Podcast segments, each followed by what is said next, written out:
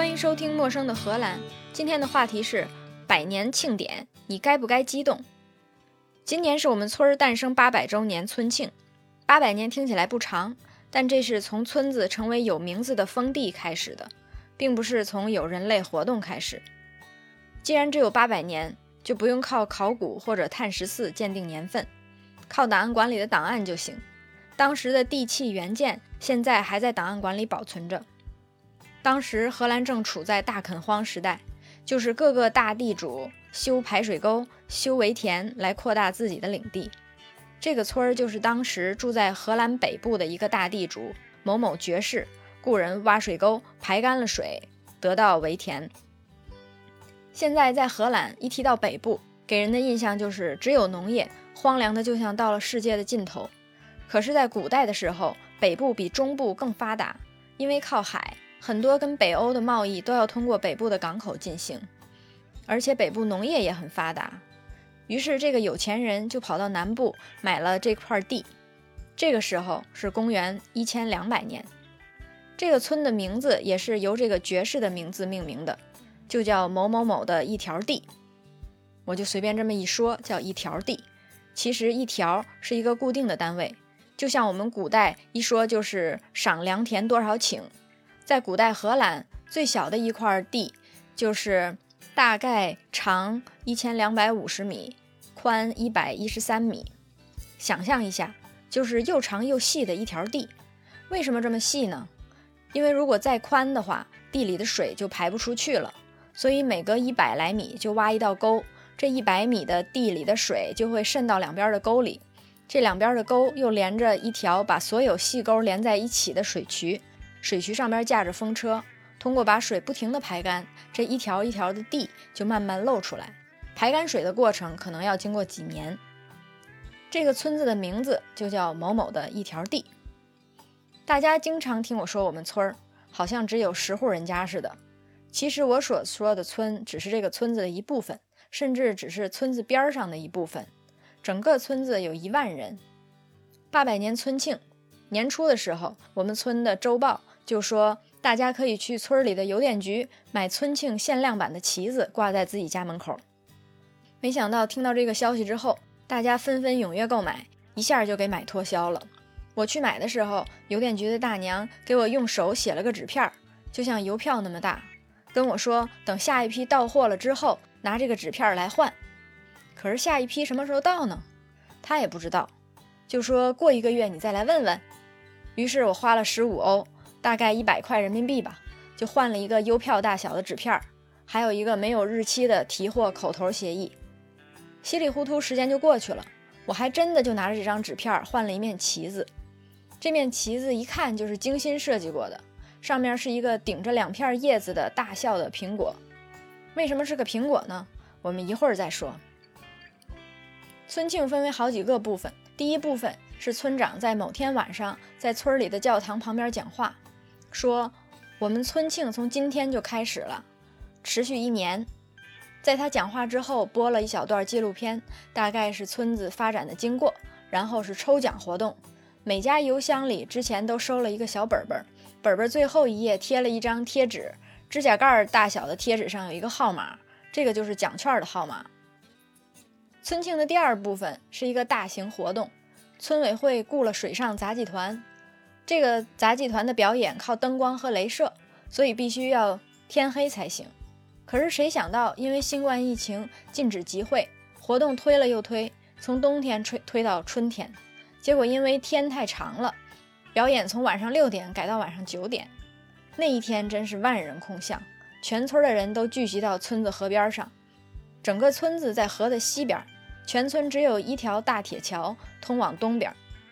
那条桥跟鹿特丹的铁路桥差不多，下边要过船的时候，铁桥就升起来；等船过去，要再过车的时候就降下来。村庆表演过程中，这条桥就升起来用来放烟火，和尚就靠着临时摆渡船把行人和自行车从河的东边运回村。说了这么半天，还没说到这一期的重点，先介绍一下背景，铺垫一下气氛。天黑之前，有人在河边拉起幕布，放了一小段影片。影片也是用镭射做的，就是镭射射到屏幕上，所以算不上是一个影片，大概就是灯光呈现的一个非常简单的可以变换的几何图形而已。开始的时候是一片水，水上修了两条沟，然后沟里露出来一片地，地上有几个小房子。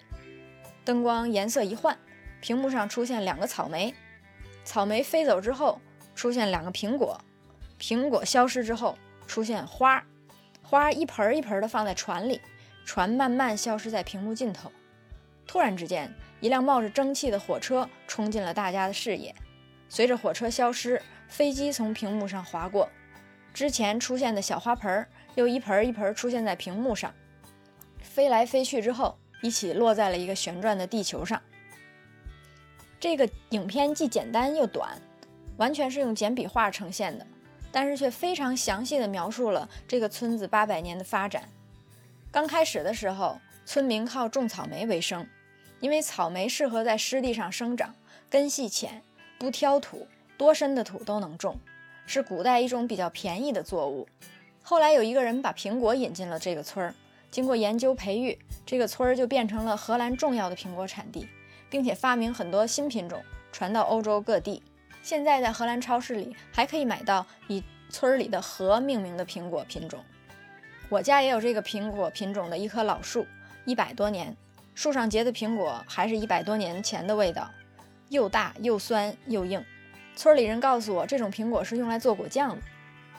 这一集刚开始的时候提到村子村庆旗子是一个苹果，就是为了突出这个村子在苹果史上的贡献。因为整个村子都是围田，基本没有路，所有的货物往来都靠船。水果商人卖草莓、卖水果的时候，也是把水果先装在船上，然后划着船到别的村子或者邻近的城市去卖。住在这个村子里的先民，甚至自己发明了一种船，又宽又浅，正是为了适合在非常浅的水渠里运货。这种船也以这个村子命名了。村子大部分的路其实是五六十年前才修的，我家住的地方在五六十年前也是划船才能到。村子在水上飘飘荡荡就过了几百年，到了一九三几年通了火车，通火车也不是为了游客，而是为了运输树苗的。除了果树，村里人还想发展更有经济附加值的作物，于是就想到了景观植物，各种各样的园艺花卉，从花草到乔木、灌木，各种颜色、各种季节，适合各种土壤，应有尽有。于是就有了激光投影上面飞飞机的画面。正是说，现在村子里的园艺景观植物不仅销往欧洲大陆，还供应全球。从一开始，人们一锹一锹挖沟开渠，到手划船，一家一户卖草莓，到培育苹果，再到成为景观植物的重要产地。短短几分钟的动画片儿，讲述了这个村子的变迁。实话说，我当时还是挺震撼的。我觉得影片结束的时候，聚在河边的村民应该爆发出雷鸣般的掌声。然而，更让我意外的是，影片在动情的音乐里结束，观众鸦雀无声。表情平静，更有不少人注意力早就在河边表演马戏团的演员身上了。这个瞬间，我意识到一个重要的文化差异：他们没有集体自豪感。为什么我是这个村子里的一员，想到大家共同创造了今天的商业环境、生活氛围，我不感到激动呢？为什么完全没有激动自豪的感觉呢？他们真的这么冷漠吗？马戏团的表演对我来说不是很吸引人，我的思想一直停留在为什么他们看到自己村子的变革没有产生任何情愫呢？我花了几个戏法的时间想到了一种解释，就是因为这些变化并不是他们一起创造的。在我描述的整个村子的变化中，我在中国长大的这几十年里是亲眼从头到尾看到过的，而对于荷兰人来说，这些变化发生花了八百年，所以对他们来说，每个人都只看到了这个变化的一个瞬间。我觉得这也是荷兰人没有什么民族自豪感的原因，因为国家和社会的成就，他们生下来的时候就这样子，他们不需要努力就过上差不多的生活。而对我们来说，我是可以看到几代人日以继夜、夜以继日，以牺牲家庭、牺牲自我价值为代价，共同创造今天中国的环境。我们每个人在这个过程里都奋斗过、纠结过、尝试过、放弃过。不管怎么说，我们都经历很多变化，所以在短时间内回顾整个变革的时候，大家多多少少都能共情。